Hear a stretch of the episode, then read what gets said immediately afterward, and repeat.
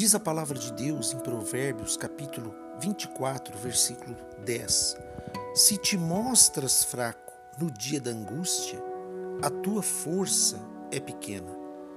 Olha só, se no dia da adversidade, dos problemas, das dificuldades, naquele dia que você está angustiado, você está triste, você está se sentindo decepcionado, sente um vazio dentro de você, se nesse dia você se mostra fraco, se nesse dia você abre a boca para reclamar, para murmurar, se você dispensa seu tempo, forças e energia para mostrar o quanto você está abatido, quanto você está triste, isso revela que a tua força é pequena.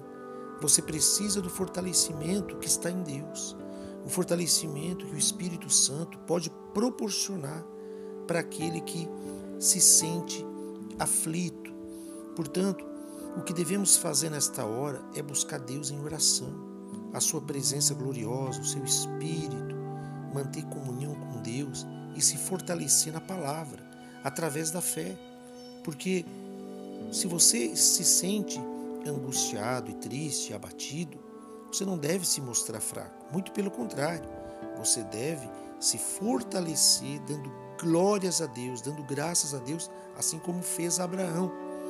No momento em que mais ele necessitava de ajuda e de auxílio, ele deu glórias a Deus, sabendo que Deus estava no controle para cumprir tudo aquilo que Deus tinha prometido para ele, que no caso era dar um filho.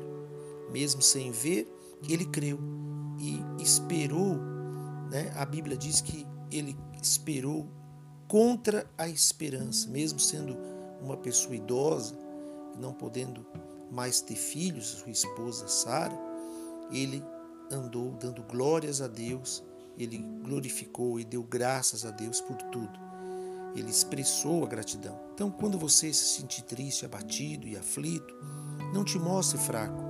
Tire um tempo para adorar a Deus, para glorificar a Deus, para meditar na palavra, para orar, para buscá-lo de todo o seu coração e aí sim a tua força será grande, porque a tua força ela pode ser pequena no primeiro momento, mas com Deus, Deus te fortalece e te faz forte para vencer as adversidades, olhar para frente e seguir com foco, com direção e com determinação.